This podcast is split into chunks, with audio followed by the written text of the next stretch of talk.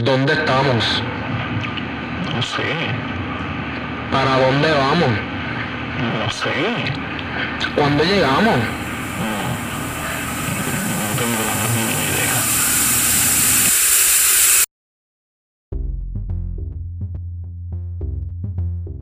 Buenos días, buenas tardes, buenas noches. A la hora que nos estén consumiendo. Ando aquí con mi compañero Leo.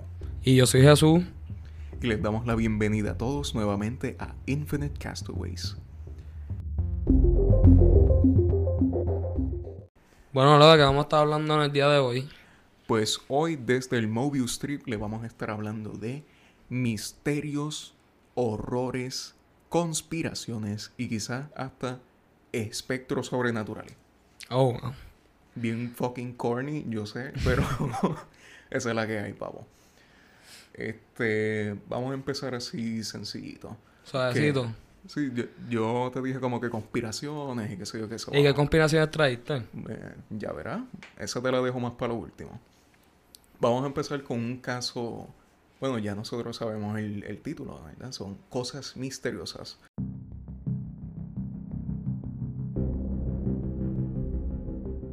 Pues el primer misterio que vamos a estar hablando el día de hoy va a ser el handprint de Francis Levy.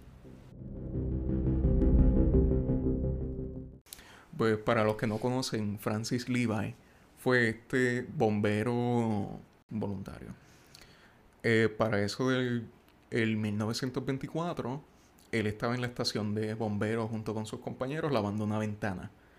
Y él al parecer ya llevaba una semana, un cierto tiempo, como que ya distinto, un poco nervioso. Estaba ansioso eh, él le decía a todos como que yo siento que yo me voy a morir, yo siento que mi tiempo está cerca, y todo el mundo se lo tomaba gelado, como que diablo, Sí, mano, este tipo está loco, está paranoico. que- Algo le pasó. Como que cógelo con calma. Y entonces, el, ese mismo día, en 1924, lo llamaron a la estación de bomberos que un dance hall, como un lugar de estos de baile, Sí, un edificio. pop. Sí, el, el nombre del sitio se llamaba el Koran's Dance Hall. Mm. Era un edificio de cuatro pisos. Se había comenzado a incendiar de mitad para arriba. Y llegaron los bomberos y qué sé yo, intentaron evacuar a todos los del edificio. Pero la primera planta tomó fuego y destruyó todos los soportes y lo que quedaba del edificio colapsó. Se habían muerto como hasta 12 personas, 8 salieron heridos. Eso según el reporte que yo leí. Este, al parecer ese número varía dependiendo de, caso a caso. Pero salieron bastantes heridos y la fuerza de lo que eran los bomberos había perdido bastante eh, empleados. Lo curioso es que el día antes de ellos tirarse, yo no sé si yo, yo te mencioné al principio, pero Francis Levi estaba limpiando una ventana. La Ok, ventana. ya, ya él estaba allí, en ese lugar. No, él estaba limpiando la ventana del, el- de la estación de bomberos antes de que dieran la llamada. Después de todo el incidente, ¿verdad? Se dio la noticia de que él había sido entre los que habían fallecido, dejando a dos hijos y una esposa, este, a los dos nenes por desgracia huérfanos, y la esposa by herself, exacto. Y que no habían pasado ni dos o tres días cuando fueron a la ventana donde él estaba limpiando a recoger las cosas que le había dejado, qué sé yo qué, y se percatan que hay una huella como ceniza, Ah, tipo carbón. Imagínate como que te cubres la, mano de carbón y pegas la Sí, mano. sí. Habían dejado este eso y dijeron como que coño, qué raro.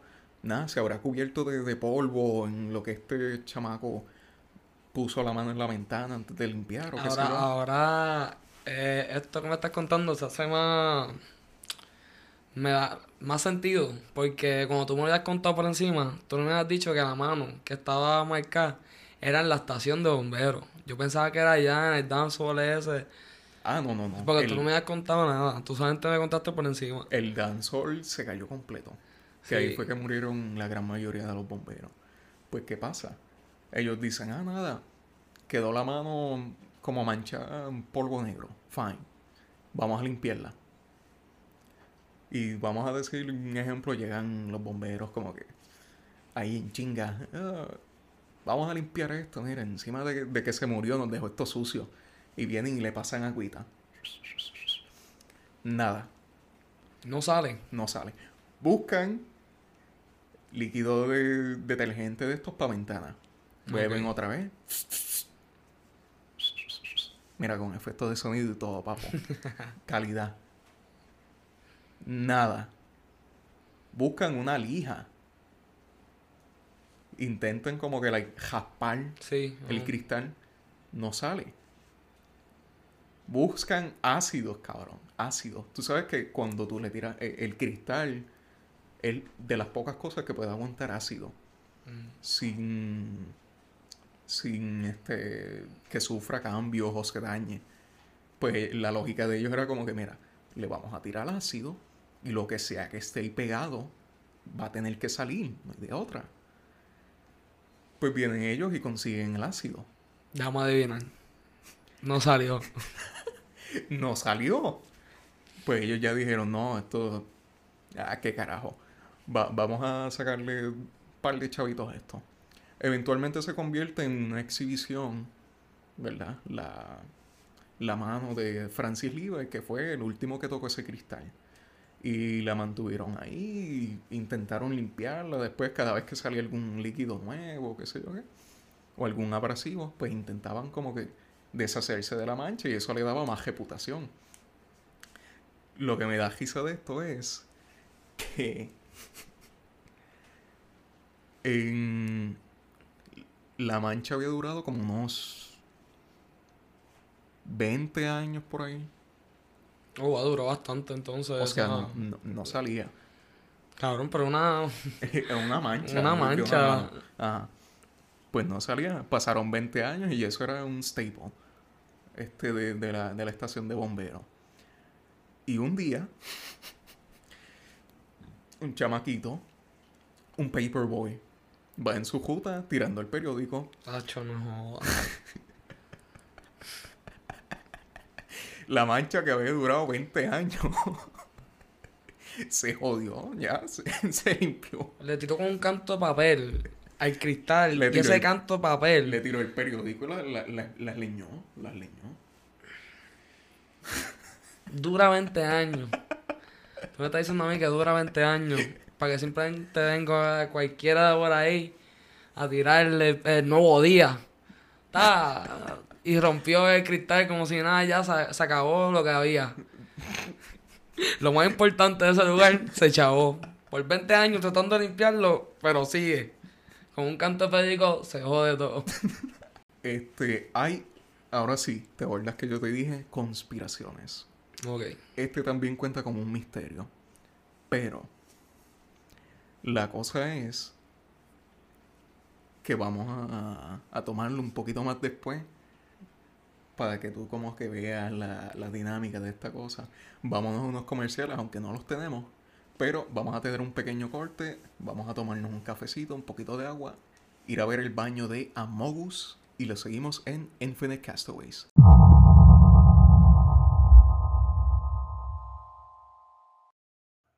Now we continue with our scheduled programming only on Infinite Castaways.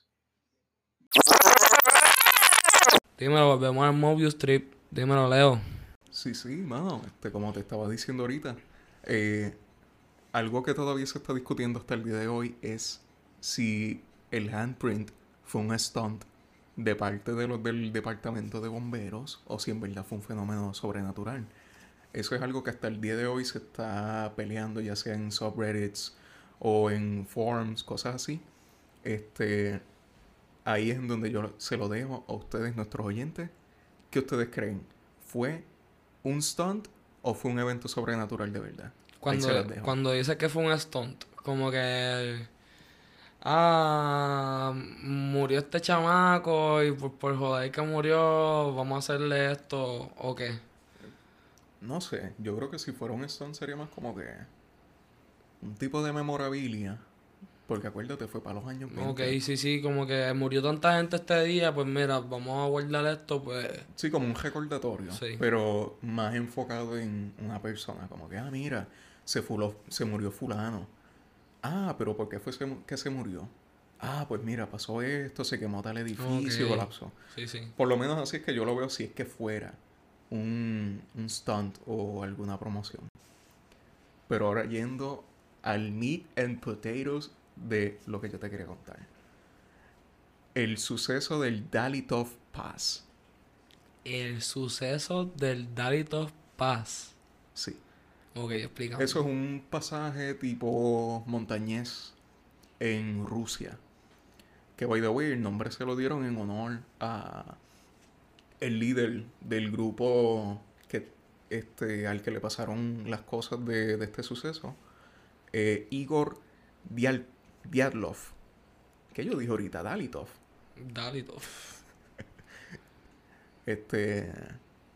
Diablo, mano, esa dislexia buenísima, candente. Pues sí. Pero explícame qué es eso.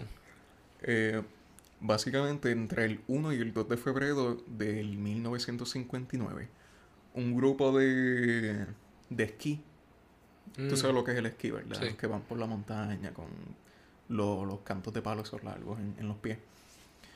Pues iba este grupo de una universidad técnica de, de los Urales, este, de Rusia, que era un grupito bastante experimentado en lo que era el esquí. Ya eran como, no, no sé si exactamente si eran como que a nivel de competencia, que sé yo, pero Sí, un- como que entre comillas profesionales. Exacto, era gente que ya estaba preparada y sabía lo que estaban haciendo. Ok. Ellos fueron a unas praderas, este, ¿verdad? Que como mencioné, fueron nombradas después por el líder del grupo, Igor, que después se le llamó el, el pase de, de, de Dialitov, o Diatlov. Esta es la cosa. Ellos fueron entre esos días. Y a las semanas los, los reportaron desaparecidos. Y a la semana fueron unos grupos del ejército soviético. Y a la semana de ser reportado. Como que perdido. Eh, sí, los reportaron perdidos. Y unas semanas después fue que llegaron como que scavenging groups de- del ejército sí. soviético. Y esto es lo raro. Encontraron un campamento vacío, una tienda de acampar destrozada y en el bosque cercano a la pradera como gestos de, de una fogata. Al lado de la fogata encontraron dos cuerpos en jopas menores al lado de lo que era la fogata. Más arriba, en lo que era el campamento, encontraron este tres cadáveres más y al mes encontraron los cuatro ca- cadáveres faltantes entre la, la cercanía de- del sitio. Esta es la cosa. Cinco murieron por hipotermia y uno tuvo un cráneo roto, pero los demás tenían como signos de ah, como que tenían moretones, Mm, tenían huesos rotos. Este, Machucado. Vamos a decir la versión extrema de estar bien machucado. Estaban básicamente molidos de adentro para afuera. Esta es la cosa.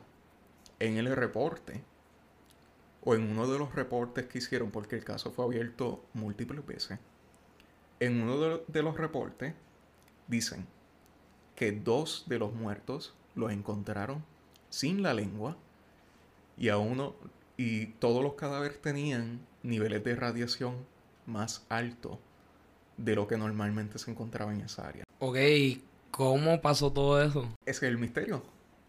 No se sabe. Una de las grandes teorías al momento era que hubo una avalancha.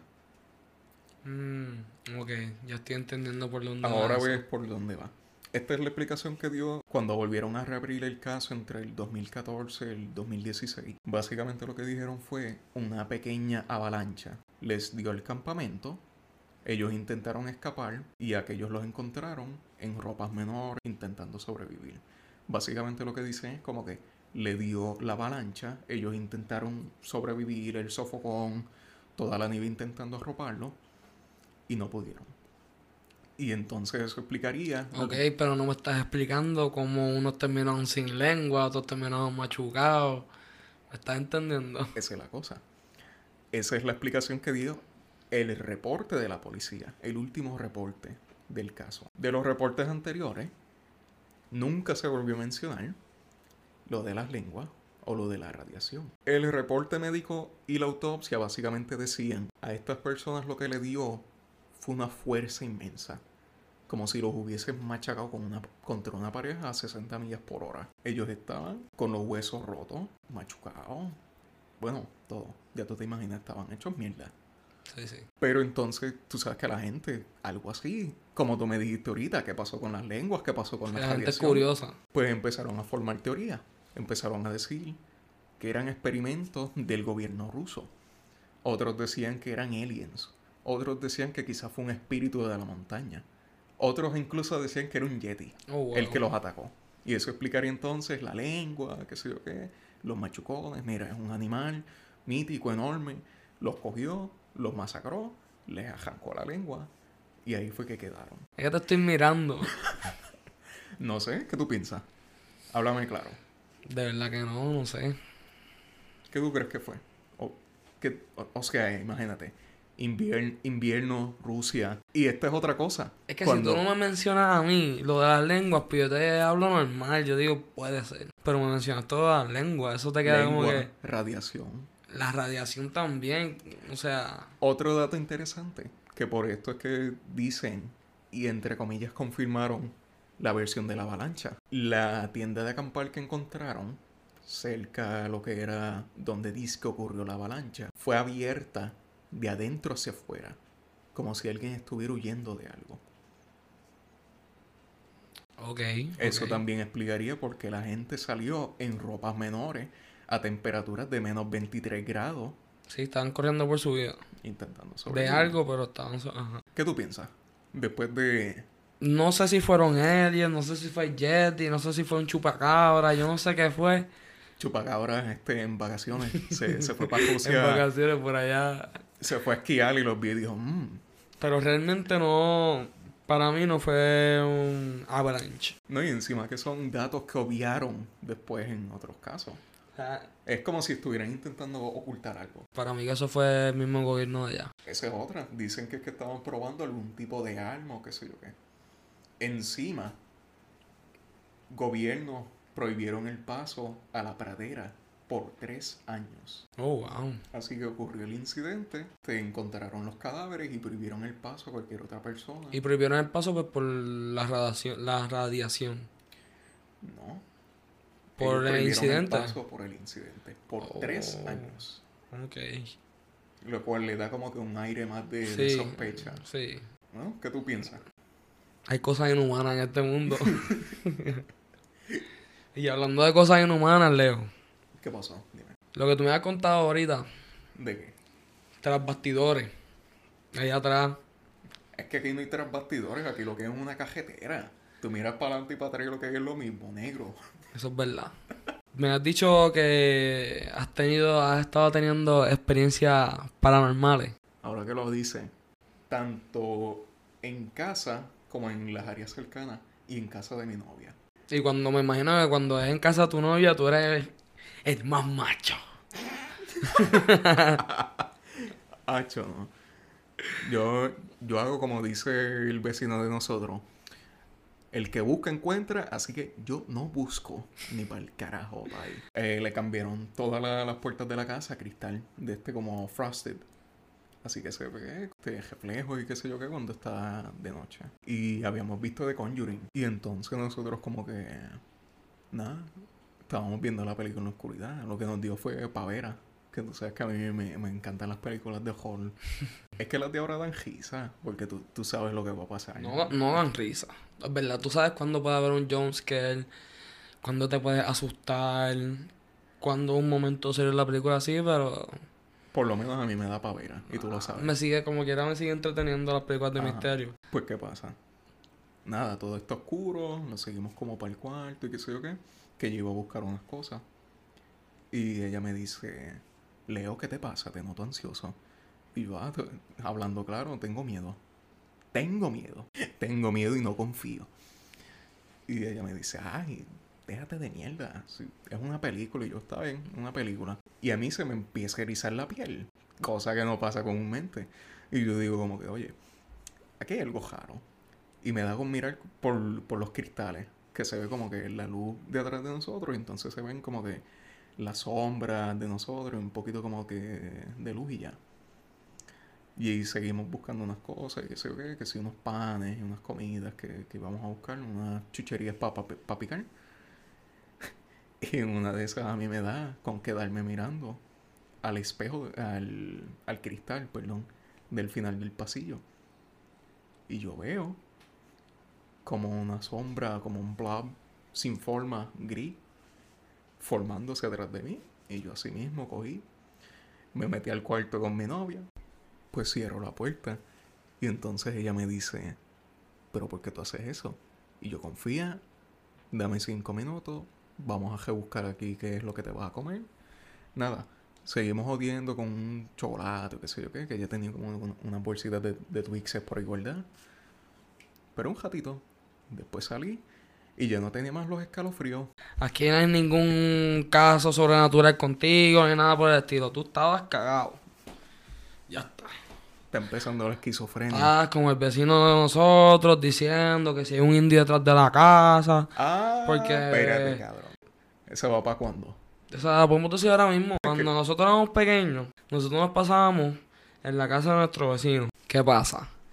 El vecino viene y nos dice que detrás de la casa de nosotros hay un indio. Un fantasma de un indio, un espíritu. ¿Qué pasa? Qué exagerado. ¿Qué pasa? Y que supuestamente ese indio era que malo, ¿verdad, Leo? No era como que el protector de. A mí me han dicho ni que tiraba cuchillo. No, no disque. Nosotros estábamos ahí. ¿Ves? Había una puerta. ¿Tú te acuerdas? Estos son casos paranormales de verdad, mi gente. Estaba De la- verdad. estaba la puerta. Y se había un cuchillo espetado. ¿Por qué rayos había un cuchillo espetado en la puerta? No sé, eso parece más un setup de, de película de. Ese es el kink de ellos. El punto es que nosotros vamos los cuatro así como Scooby-Doo and the Gang. Y nosotros vamos juntitos porque uno vio el indio en el techo, yo vi el indio pasando por la parte de atrás de la verja. Y se manda un cuchillo. y ¡Pam! Yo quiero que sepan que después de ese día, todos vivimos en la misma calle, una casa tras la otra. Y ahí me daba miedo cruzar el muro para ir para casa de noche. Para que sepan. Eso es un trauma que yo tuve. Ah, cagado. Imagínate yo que tenía que tirarme para atrás de casa, que se ve el monte, subir la escalera. El Leo tenía que subir las escaleras oscuras. y tenía el monte ahí saludándolo cada vez que la iba a subir. Así que yo estaba traumado, pero el hombre estaba pasando las de Caín ahí. De verdad. Al menos José se quedaba en su casa y ya él como que, uh, Bueno, mi gente, hasta aquí el viaje de hoy con los náufragos del infinito. Pendiente al próximo episodio, que a lo mejor estamos aquí cocinando un nuevo segmento fresquecito para ustedes. Quédense pendientes de nosotros en Infinite Castaways, que los esperamos con mucho gusto aquí en el Mobius Strip.